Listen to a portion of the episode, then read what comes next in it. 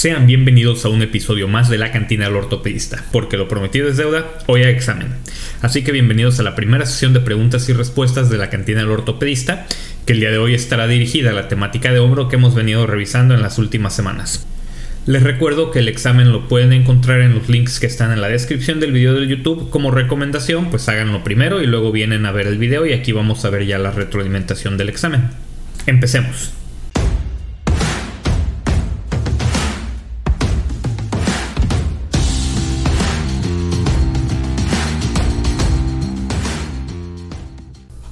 Bienvenidos sean a esta primera sesión de preguntas y respuestas de la cantina del ortopedista. Como les comentaba, esta presentación va a estar en la descripción del video de YouTube por si la quieren checar para que la contesten primero y luego se den una vueltita por acá. Y pues son pocas preguntas, son nada más 15, las vamos a ir revisando todas, entonces ahí vamos, empecemos.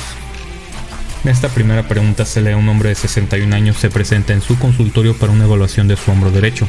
Sufrió la lesión que se muestra en la figura A hace tres semanas después de intentar agarrarse al caer de un muelle. Posteriormente fue tratado en el departamento de emergencias y dado de alta. ¿Cuál de las siguientes maniobras de provocación indica la patología asociada más común en esta corte de edad? Entonces las opciones de respuesta que tenemos es el test de O'Brien, el signo de la aprehensión, la prueba del brazo caído o el drop arm test, la prueba del abrazo de oso o el bear hug test y la maniobra de Spurling. Entonces en la figura lo que se muestra es una radiografía de un hombro izquierdo con una luxación antero-inferior del hombro. ¿Cuál sería la patología asociada más común en esta corta edad según ustedes? La respuesta correcta es la prueba del brazo caído, el drop arm test, la respuesta C. Recordemos que la prueba del brazo caído es indicativa de la patología del supraespinoso y en los pacientes mayores de 60 años el 80% presentará desgarros del manguito rotador, que con mayor frecuencia afectarán al supraespinoso después de luxaciones glenumerales anteriores como la que presenta este paciente. Los pacientes con luxaciones glenumerales se pueden dividir en dos grupos, que son los pacientes más jóvenes que tienen una mayor incidencia de inestabilidad recurrente y pacientes mayores que tienen una mayor incidencia de patología asociada al manguito rotador. La probabilidad de patología del manguito rotador después de una luxación traumática del hombro aumenta con la edad y está presente en el 30% y el 80% de los pacientes mayores de 40 y 60 años respectivamente. Estos desgarros traumáticos en pacientes mayores de 40 años a menudo involucran los tendones del CIR, que es el supraespinoso, el infraespinoso y el redondo menor. Los pacientes que se presenten al menos dos semanas después de una luxación glenumeral con dolor persistente o disfunción deben de ser evaluados más a fondo para detectar desgarros concomitantes del manguito rotador. Y ahora, ¿por qué las otras son incorrectas? Recordemos, entonces que la, la, prueba de O'Brien se utiliza para evaluar las lesiones del SLAP que no están asociadas con las luxaciones glenumerales anteriores. El signo de la aprensión, la respuesta B es más común en pacientes más jóvenes con luxaciones glenumerales que tienen un mayor riesgo de inestabilidad recurrente. Además es muy sugestivo de pérdida concomitante de hueso glenoideo, no de desgarros del manguito rotador. La prueba del abrazo de oso evalúa la integridad del subescapular y la mayoría de los desgarros del manguito de los rotadores en el contexto de una luxación afectan los tendones del CIR, que es otra vez el supraespinoso, el infraespinoso y el redondo menor. Y la prueba de Spurling o la maniobra de Spurling se usa para evaluar la radiculopatía cervical que no está asociada para nada a las luxaciones glenumerales anteriores. Entonces vayamos a la siguiente pregunta. La pregunta 2 se lee, un jugador de baloncesto de 17 años se presenta en su oficina con dolor persistente en el hombro luego de una caída durante un juego hace dos meses. Inmediatamente después de este incidente, un compañero de equipo manipuló el hombro, lo que resolvió su dolor y le permitió terminar el juego. Su radiografía actual se muestra en la figura A, según su resonancia magnética que se muestra en la figura B, qué estructura está rota, cuál es el epónimo de esta lesión y en qué posición contribuye más a la estabilidad. Entonces aquí tenemos las posibles respuestas. Es el labrum anteroinferior, una lesión de Bankart y eh, atribuye en rotación externa con hombro en abducción a 45 grados. La respuesta B es un labrum anterosuperior el epónimo sería una lesión Hagel y atribuye la estabilidad en la rotación interna con el hombro en abducción de 90 grados. La respuesta C se lee el labrum posterior inferior, lesión GLAD, rotación interna con hombro en abducción a 45 grados. La respuesta D se lee labrum anterior inferior, lesión de Bankart, rotación externa con el hombro en abducción a 90 grados.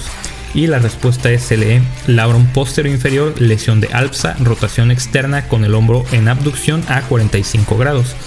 Entonces, de acuerdo a lo que vieron, qué estructura está rota, cuál es el epónimo de esta lesión y en qué posición contribuye más a la inestabilidad. Entonces aquí tenemos un paciente que fue manipulado el hombro e inmediatamente tuvo mejoría de los síntomas, lo cual es un cuadro sugestivo de una luxación de hombro que se redujo en sitio. Tienes una radiografía normal y una resonancia magnética que nos da el diagnóstico. Aquí la respuesta correcta es la D, una lesión del labrum inferior, que es una lesión de Bankart y contribuye más a la estabilidad en la rotación externa con el hombro en abducción a 90 grados que es en donde se pone tenso el ligamento glenumeral inferior, que recordemos que cuando este eh, haces una tracción sobre él es lo que puede propiciar las lesiones de Bankart. Como otro tip de examen, si dos respuestas se contradicen entre sí o solo cambia una variable en la respuesta, generalmente una de esas dos es la respuesta correcta. No siempre es el caso, entonces lean bien siempre todas las respuestas. Aquí tenemos dos respuestas que hablan de la lesión de Bankart, solo cambian la posición de más estabilidad, así que ya de entrada podemos inferir que la respuesta correcta es la A o la D. No puede ser una lesión de Hagel porque en la resonancia no se observa una evolución numeral y las otras dos opciones hablan del labrum posterior inferior cuando claramente la lesión es en la zona anterior de acuerdo a la resonancia. La pregunta número 3 se lee. La figura A es una reconstrucción por tomografía computada en 3D de un hombre de 23 años con luxaciones anteriores recurrentes del hombro. No ha tenido intervenciones quirúrgicas previas, ahora le gustaría hablar sobre la cirugía. La medición que utiliza la técnica del círculo de mejor ajuste estima una pérdida de hueso glenoideo del 30%. ¿Cuál de los siguientes sería más apropiado para este paciente? Las respuestas posibles es la A, reparación de Bankart por artroscopía, la B, reparación de Bankart por artroscopía más remplissage, la C, una reducción abierta y fijación interna, la D, una reparación de Bankart con técnica abierta o la E, una transferencia de la coracoides con técnica abierta. Entonces aquí se nos presenta un caso de un paciente con luxaciones recurrentes y una pérdida ósea crítica de más del 20% de la superficie glenoidea. Si bien no tenemos ningún otro componente más que su edad para calcular el score de severidad de inestabilidad, una pérdida ósea de más del 20% confiere un alto índice de recurrencias cuando se realizan procedimientos solo de tejidos blandos, por lo que automáticamente podemos descartar las opciones A, B y D. Si estuviéramos ante el caso de una fractura glenoidea con un fragmento importante en agudo, la opción C podría ser una posibilidad, pero como nos encontramos ante un caso de inestabilidad anterior recurrente crónica con una imagen de invertida a nivel de la tomografía, la mejor opción para este paciente es la transferencia de la coracoides, o sea, un procedimiento de la tarjeta. La pregunta número 4 se lee. Un jugador de fútbol de 21 años sufre una luxación traumática anterior del hombro que se reduce con éxito. Se le diagnostica una ruptura del labrum anterior inferior y se le lleva al quirófano dos semanas después. Intraoperatoriamente la glenoides mide 9 milímetros desde el área desnuda hasta el borde anterior, que es en la figura A es la línea A, y 12 milímetros desde el área desnuda hasta el borde posterior, que en la figura A es la línea B. El defecto glenoideo tiene 5 milímetros de longitud, que en la figura B es la línea X, y existe una lesión de Hill-Sachs que no se engancha con la glenoides anterior en abducción de 90 grados y rotación externa de 90 grados. ¿Cuál es el siguiente mejor paso? Entonces, analizándolo, en este caso inestabilidad se nos otorgan las medidas del diámetro inferior glenoideo sin darnos un porcentaje de pérdida ósea glenoidea, el cual es necesario para otorgar una respuesta correcta, por lo que hay que saber calcular la pérdida ósea.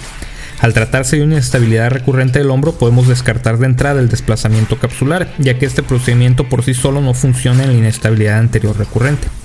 Para calcular el porcentaje de pérdida ósea necesitamos usar la fórmula de radio glenoideo posterior menos el radio glenoideo anterior, en este caso la línea B menos la línea A, y dividirlo sobre dos veces el radio posterior, y este resultado multiplicarlo por 100.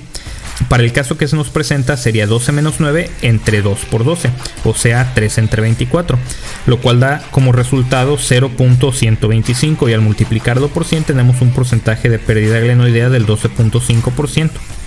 Otra forma rápida pero menos precisa es ver la longitud del fragmento, en este caso la línea X que corresponde a 5 milímetros. Cuando X sea mayor que el diámetro posterior, en este caso la línea B, o sea 12 milímetros, entonces hay una resistencia a la luxación menor del 70% en comparación con una glenoides intacta. En este caso no lo es. Con este dato podemos descartar las respuestas de IE, que es un, que es un procedimiento de la target o una reconstrucción glenoidea con injerto tibial las cuales estarían indicadas cuando existe una pérdida ósea crítica de más del 20% de la glenoides. Ahora solo falta saber si hacer o no un remplissage, En este caso, al ser una lesión que no se engancha, se considera un Hill Sachs clínicamente irrelevante, por lo que no está indicado hacer nada al respecto. Por lo tanto, la respuesta correcta es la A, solamente necesita hacerse una reparación de Bankart. Esta pregunta está muy de hueva porque hay que leer mucho, pero bueno. ¿Cuál de los siguientes pacientes tiene el mayor riesgo de desarrollar inestabilidad recurrente después de un procedimiento artroscópico de Bankart para la inestabilidad anterior del hombro? La opción A es una mujer de 30 años, futbolista de soccer que de forma recreativa con laxitud de los ligamentos y una radiografía que muestra una lesión de Hill-Sachs y pérdida del contorno glenoideo. La respuesta B es un varón de 16 años que juega hockey de forma recreativa sin laxitud y una radiografía que muestra pérdida del contorno glenoideo. La respuesta C es una mujer de 18 años, tenista competitiva sin laxitud y hallazgos radiográficos de una lesión de Hill-Sachs y pérdida del contorno glenoideo. La opción D es un varón de 45 años, jugador de baloncesto recreativo con laxitud ligamentosa y hallazgos radiológicos de una lesión de Hill-Sachs. Y por último, la respuesta E es un varón de 28 años que practica fútbol americano a nivel de competición sin laxitud ni hallazgos radiológicos anormales. Entonces en esta pregunta se nos presentan varios escenarios de diferentes pacientes con diferentes características y se nos pide decir cuál es el que tiene mayor posibilidad de fallo después de la reparación de bancar artroscópica, para lo cual tendremos que saber utilizar el score de severidad de la inestabilidad y calcularlo para cada uno de los pacientes, por eso es una pregunta de hueva. La paciente 1 tiene más de 20 años, por lo que le damos 0 puntos, con una participación deportiva a nivel recreativo, 0 puntos. El tipo de deporte no es de contacto ni por encima de la cabeza, 0 puntos. Tiene hiperlaxitud del hombro, 1 punto. Tiene una lesión de Hill Sachs y una pérdida del contorno glenoideo, esos son 2 puntos para cada ítem, por lo tanto tenemos un total de 5 puntos. El paciente 2 tiene menos de 20 años al momento de la cirugía, esos son 2 puntos. Nivel de participación recreativo 0 puntos, deporte de contacto 1 punto. Pérdida del contorno glenoideo 2 puntos, sin laxitud ni Hill Sachs visible en AP, esos son 0 puntos, por lo que también tenemos un total de 5 puntos para este paciente. La paciente número 3 tiene menos de 20 años, esos son 2 puntos. Un nivel de deporte competitivo, esos son 2 puntos. El tipo de deporte es por encima de la cabeza, ese es otro punto. No hay laxitud, son 0 puntos. Tiene un Hill Sachs y una pérdida del contorno glenoideo, también son dos puntos para cada ítem, por lo tanto aquí tenemos un total de 9 puntos. El paciente número 4 es mayor de 20 años al momento de la cirugía, esos son 0 puntos, nivel recreativo 0 puntos, juega deporte de contacto por arriba de la cabeza, eso es un punto, tiene laxitud ligamentosa, eso es otro punto, y tiene un Hill Sachs en AP, esos son otros 2 puntos, por un total de 4 puntos, y por último el paciente 5 tiene más de 20 años, son 0 puntos, el nivel competitivo son 2 puntos, deporte de contacto es un punto, y no tiene ningún otro dato, son otros 0 puntos, entonces él tiene un total de 3 puntos. Recordemos que el score de severidad de la inestabilidad tiene un puntaje mínimo de 0 y un máximo de 10, donde puntajes menores de 6 tienen una tasa de recurrencia aceptable del 10% tras la reparación de banca artroscópica, mientras que porcentajes por arriba de 6 confieren una tasa inaceptable de recurrencia del 70% después de la reparación artroscópica, por lo que se deben de considerar procedimientos socios como el Atarget. De todos los casos que se nos presentan, el único con un puntaje superior a 6 es el de la tenista de 18 años, por lo que la respuesta correcta es la letra C. La pregunta número 6 se lee, el choque interno ocurre comúnmente en los atletas por encima de la cabeza y es muy común entre los lanzadores de béisbol de élite. ¿En qué fase de lanzamiento ocurre este proceso patológico? Las opciones son A, giro inicial, B, amartillamiento temprano, C, amartillamiento tardío, D, desaceleración y E, giro final. Esta es una pregunta directa donde se pregunta un dato específico. Cuando no sabes el dato específico pero conoces la patología también es fácil de contestar. Recordemos que el pinzamiento interno es el que se produce entre la tuberosidad mayor del húmero con el borde póstero superior del labrum glenoideo durante la abducción del hombro con rotación externa máxima, lo que lleva a un desgaste del infraespinoso y del labrum póstero superior. Sabiendo esto, podemos inferir que la fase de lanzamiento en donde se encuentra el brazo en abducción y rotación externa máxima será la respuesta correcta. Por lo tanto, si recordamos las fases de lanzamiento, la posición de abducción con rotación externa máxima del hombro es el amartillamiento tardío. De las otras fases de lanzamiento, la única a la que se le ha asociado con otras patologías del hombro es la de desaceleración, la cual es considerada la más dañina de lanzamiento, pero esta está asociada con las lesiones de slap, lesiones del tendón de la porción larga del bíceps y lesiones del redondo menor. La pregunta número 7 se lee, un lanzador de béisbol tiene dolor en la parte posterior del hombro después de lanzar. En el examen tiene un déficit de rotación interna de 30 grados y se le diagnostica un pinzamiento interno. El estiramiento debe centrarse en qué aspecto de la cápsula articular. Las posibles respuestas es A, superior, B, anterior, C, inferior, D, inferior y E, posterior. Otra pregunta directa para la cual es necesario conocer la patología de la que se habla. Recordemos que en el pinzamiento interno existe un déficit de rotación interna glenumeral debido a que el ligamento glenumeral posterior inferior se encuentra tenso, al igual que la cápsula articular posterior inferior, por lo que esta es la parte sobre la que se debe centrar la terapia física. Otra forma de saber la respuesta es recordar que el ejercicio indicado para estos pacientes es el estiramiento slipper, el cual se enfoca en el estiramiento de la cápsula posterior inferior. Y si no conoces la patología, siempre puedes aplicar el razonamiento de que si tiene dolor posterior, pues habrá que centrarnos en las estructuras posteriores, y la única que se muestra en estas opciones es la posterior inferior. La siguiente pregunta se lee. Un paciente de 55 años se presenta con dolor en el hombro derecho que empeora con la actividad por encima de la cabeza. El paciente trabaja como programador de computadoras y es un nadador recreativo y ha notado un empeoramiento del dolor con la brazada. La figura A es el artrograma por resonancia magnética en T2 coronal del hombro afectado. El paciente decide someterse a una reparación artroscópica. ¿Qué factor está asociado con la falla de reparación? Las posibles opciones son A, ser un nadador recreacional, B, una edad mayor de 36 años, C, un ser masculino, D, tener una profesión sedentaria o E, una lesión tipo 2 de Snyder. En esta pregunta se nos pide interpretar una imagen y de acuerdo al diagnóstico poder contestar la pregunta. Si no supieras interpretar la imagen, basta con leer las posibles respuestas para darte cuenta que en la última respuesta se te dice que se trata de una lesión tipo 2 de Snyder, por lo que así puedes saber que la imagen corresponde a una lesión de slap tipo 2 de Snyder, la cual puedes reconocer por la intensidad de señal que hay entre el labrum superior y la glenoides correspondiente al medio de contraste que penetra en el defecto. Ahora solo falta saber qué factores están asociados con el fallo en la reparación. Recordemos que para las lesiones SLAP existen diferentes opciones de tratamiento quirúrgico dependiendo de la clasificación de Snyder. El desviamiento artroscópico estará indicado en las lesiones tipo 1, en las tipo 3 y en las tipo 4 que involucren menos de un tercio del tendón del bíceps. En las lesiones tipo 4 que involucren más de un tercio del tendón, la indicación será el desbridamiento o reparación del labrum más tenotomía o tenodesis del bíceps. Las lesiones tipo 2 son las únicas adecuadas para repararse. Sin embargo, existe una alta tasa de fracaso en pacientes mayores de 36 años, que a menudo se atribuye al bíceps. Se ven mejores resultados con la tenodesis del bíceps en este grupo de edad, ya sea por artroscopía o abierta. Por lo tanto, la respuesta correcta es la B, una edad mayor de 36 años. La pregunta número 9 se lee. La figura A muestra la técnica quirúrgica utilizada durante la reparación artroscópica de un paciente masculino de 25 años con dolor vago en el hombro. El borde glenoideo se preparó utilizando los ángulos de inserción de la broca como se muestra. Se insertaron tres anclajes de sutura de 14 milímetros de longitud a 4 a 6 milímetros de profundidad en la superficie.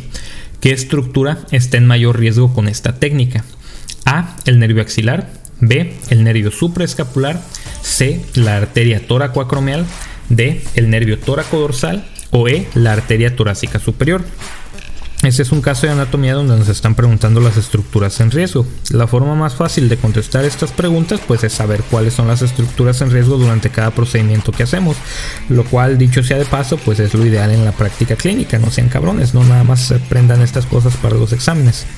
En los casos de reparaciones del antero superior, la estructura en riesgo con la perforación de la glenoides es el nervio supraescapular el cual pasa posterior a la glenoides por la escatadura espinoglenoidea aproximadamente 1.5 a 2 centímetros de la cortical glenoidea, lo que lo pone en riesgo durante la perforación, siendo esta la respuesta correcta. El nervio axilar pasa por debajo del subescapular en el espacio cuadrangular, lo que lo pone muy inferior a la glenoides y lejos de daño con la inserción de la broca. La arteria tóraco-acromial pasa superior a la glenoides justo por debajo del acromion. El nervio tóraco-dorsal desciende anterior al subescapular a lo largo de la pared posterior de la axila para inervar el dorsal ancho. Y la arteria torácica superior está hacia medial y superior de la glenoides por debajo del músculo subclavio y penetra de forma anterior, entonces tampoco es la respuesta correcta. La pregunta número 10 dice, ¿cuál de las siguientes opciones describe mejor un complejo de Beaufort? A. Una variante anatómica normal caracterizada por un ligamento glenumeral medio en forma de cordón y un labrum antero-superior ausente. B. Una variante anatómica normal caracterizada por un ligamento glenohumeral superior en forma de cordón y ausencia de labrum postero-superior. C. Un hallazgo artroscópico anormal caracterizado por un ligamento glenumeral medio en forma de cordón y ausencia de labrum antero-superior. D. Un hallazgo artroscópico anormal caracterizado por un ligamento glenumeral superior en forma de cordón y ausencia del labrum póstero superior. O E. Una variante anatómica normal caracterizada por un ligamento glenumeral medio en forma de cordón y un agujero sublabral en el labrum antero superior. Entonces también esta es una pregunta de respuesta directa. Recordemos que hay variantes anatómicas normales que debemos de reconocer durante los procedimientos artroscópicos. Sabiendo esto podemos eliminar las respuestas C y D. Es importante reconocer estas variantes porque si son reparadas pensando que son lesiones, el paciente terminará con una limitación dolorosa para la rotación externa y una elevación del hombro. Estas variantes normales en orden de prevalencia decreciente son el foramen sublabral con un ligamento glenumeral medio acordonado, que es el 8%, un foramen sublabral un 3% y un complejo de Beaufort en 1.5%, el cual es una ausencia del tejido del labrum en el cuadrante antero superior con un ligamento glenumeral medio acordonado, por lo tanto la respuesta correcta es la A. La pregunta 11 dice, ¿cuál es la función de la estructura indicada por la flecha en la figura A visualizada a través del portal posterior en una posición de decúbito lateral? Las posibles opciones de respuesta son A. Resiste la traslación inferior del húmero a 0 grados de abducción. B. Resiste la traslación anterior y posterior del húmero a una abducción de 45 grados. C. Resiste la traslación posterior del húmero a 90 grados de flexión y rotación interna. D. Resiste la traslación posterior del húmero con el hombro en flexión, aducción y rotación interna. O E. Funciona para rotar internamente el húmero. Para contestar esta pregunta tenemos que saber reconocer estructuras artroscópicas, además de conocer la función de cada una de ellas. Si analizamos las respuestas, la A se refiere a la función del ligamento glenumeral superior, la B a la función del ligamento glenumeral medio, la C describe la función del ligamento glenumeral inferior, la D la función del ligamento coracohumeral y la E la función del tendón subescapular. En la imagen podemos ver en la parte inferior de la glenoides, en la parte superior de la cabeza humeral y la estructura señalada corre de forma oblicua del húmero a la glenoides media. Sabemos que es la glenoides media porque no se logra observar el tendón del bíceps como un cordón que se inserta en el labrum postero superior. Por detrás de la estructura señalada con la flecha observamos otra estructura que va desde la cabeza humeral pero que no se inserta en la glenoides, lo que corresponde al tendón del subescapular. La estructura señalada entonces corresponde al ligamento glenohumeral medio. Por lo tanto, la respuesta correcta es la B. Resiste la traslación anterior y posterior del húmero a una abducción de 45 grados. La pregunta 12 dice, si la estructura marcada por la punta de la sonda en la figura A se repara en la glenoides ósea con anclajes de sutura durante un procedimiento de estabilización artroscópica, ¿cuál es el resultado más probable? A. Pérdida de la rotación externa con la articulación glenumeral en abducción de 90 grados. B. Pérdida de rotación externa con el brazo al costado del cuerpo. C. Pérdida de la rotación interna con la articulación glenumeral en abducción de 90 grados. D. Pérdida de rotación interna con el brazo hacia la espalda. Y E. Pérdida de la flexión. Esta pregunta requiere de conocer la anatomía artroscópica y sus variantes normales. En este caso logramos observar que la sonda o el gancho palpador están palpando el ligamento glenohumeral medio. Esto lo podemos saber debido a que por detrás de la estructura se logra observar el tendón del subescapular. Y del lado derecho vemos el tendón de la porción larga del bíceps. Sin embargo, en esta imagen podemos observar que el ligamento glenumeral medio y el tendón de la porción larga del bíceps se ven bastante similares. Esto quiere decir que se trata de un ligamento glenumeral medio acordonado, así es como se ve. Aunado a esto, existe una zona de la glenoides anterosuperior desprovista del labrum glenoideo, por lo que nos encontramos ante un complejo de Beaufort, la cual es una variante anatómica normal y por lo tanto no debe de ser reparada ya que repararla provocaría una rotación externa dolorosa cuando el brazo se encuentra al costado del cuerpo debido a que en esta posición se encontraría más tenso. Por lo tanto, la respuesta correcta es la B. La pregunta número 13 dice, ¿qué paciente sería ideal para una reducción abierta del hombro y un aumento del hueso glenoideo? A. Un paciente de 25 años de edad con una luxación traumática aguda por primera vez. B. Un paciente de 78 años con una artropatía por desgarro del manguito rotador con un escape superior. C. un paciente de 24 años con dislocación crónica y una gran lesión de Hill-Sachs. D. Un paciente de 30 años con una fractura luxación aguda con un Barcart óseo. O E. Un paciente de 27 años de edad con una luxación anterior crónica y glenoides en forma de perinvertida. Esta es una pregunta directa de cuál paciente es el mejor candidato para una cirugía de aumento glenoideo que puede ser mediante autoinjerto como el Atarjet o de un injerto. La primera opción habla de un luxador de primera vez, que si bien algunos argumentan el manejo quirúrgico contra el conservador, la cirugía sería una reparación de Bankart. La segunda opción presenta un paciente con artropatía de manguito rotador en quien estaría indicada una prótesis reversa del húmero. El tercer paciente habla de una gran lesión de Hill-Sachs, por lo que aquí también estaría indicada una reparación de Bankart. Y si se nos diera el dato de que la lesión de Hill-Sachs se engancha, habría que agregar un reemplissage. La cuarta opción habla sobre una fractura luxación con un Bankart óseo, pero aquí la clave es que esta es una lesión en agudo y no se hace mención del tamaño del Bankart óseo, por lo que aquí estaría indicada la reparación artroscópica con incorporación del Bankart óseo o la reducción abierta y fijación interna, pero no en la tarjeta, dejándonos solos la última opción del paciente con deformidad glenoidea en perinvertida, que se traduce en un defecto glenoideo crítico, por lo que este paciente es el que se beneficiaría de una cirugía de aumento. La pregunta 14 dice, una mujer de 67 años que sufrió una fractura de húmero proximal como resultado de una caída desarrolla una necrosis vascular. ¿Cuál de las siguientes arterias marcadas del 1 al 5 en la figura A se produjo con mayor probabilidad una lesión? Y pues ahí nos ponen una imagen con un chingo de arterias rotuladas de la 1 a la 5 que son las opciones de la A a la E. Aquí es una pregunta de anatomía y primero hay que saber cuál es la arteria que le otorga la mayor irrigación a la cabeza humeral y después saber cuál de las arterias señaladas es la correcta. Recordemos que la mayor circulación de la cabeza humeral viene de la arteria circunfleja posterior. De las cinco arterias señaladas, solo la 3 y la 4 van hacia la cabeza humeral, las demás no, por lo que las podemos descartar. Después basta con recordar que la circunfleja anterior tiene un calibre menor que la posterior, por lo que podemos inferir que la posterior es la número 4 y la anterior es la número 3. En la imagen, la arteria 1 corresponde a las ramas deltoideas de la tóraco acromial, la 2 a la arteria axilar y la 5 a la braquial profunda. Entonces la respuesta correcta es la D, ¿no? La arteria rotulada número 4 que es la gruesota, así como les gusta. Y por último, la pregunta 15 dice, ¿es un jardinero del equipo universitario, naturalmente un jardinero de béisbol, no, no el que anda cortando el pastito, de 22 años que ha tenido meses de dolor en el hombro que no ha mejorado a pesar de un programa de lanzamiento y una terapia modificadas? Le diagnostican un desgarro de slap y acepta someterse a una cirugía. ¿Qué hallazgo asociado se muestra en la figura A y cuál es el tratamiento apropiado? A un desgarro del supraespinoso de superficie articular, un desviamiento del manguito rotador seguido por un desviamiento de slap. B. Un complejo de Beaufort con reparación seguida de desviamiento de slap. C. Un quiste supraglenoideo, descompresión con reparación de slap. D. Una lesión de Hill-Sachs, remplissage seguida de desviamiento de slap.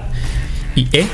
Una lesión de Hill-Sachs reversa y se le haría un remplissage seguida de un desviamiento de slap. Esta es una pregunta fácil de contestar aunque no estés familiarizado con las imágenes artroscópicas. La lesión en la imagen parece un quiste y en las opciones de respuesta aparece un quiste supraglenoideo, por lo tanto esa es la respuesta correcta. Si analizas las otras opciones, las lesiones articulares del manguito rotador se asocian al pinzamiento interno, no a las lesiones de slap, y el tendón afectado principalmente es el infraespinoso. El complejo de Beaufort es una variante anatómica normal que no debe de repararse. La lesión de Hill-Sachs se asocia a la inestabilidad anterior traumática y el Hill-Sachs reverso a la inestabilidad posterior.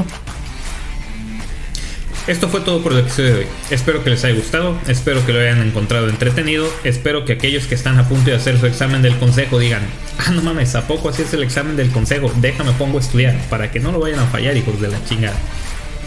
Si tienen algún tema en especial del que quisieran que hiciéramos un video, por ejemplo de tumores socios o algo por el estilo, de que luego les falte estudiar ahí tantillo para su examen de consejo, déjenlo también en los comentarios y haremos lo posible por hacerlo. Al fin y al cabo tengo acceso a muchos bancos de preguntas y pues se pueden hacer varias cosas bastante interesantes. Nos vemos hasta la próxima.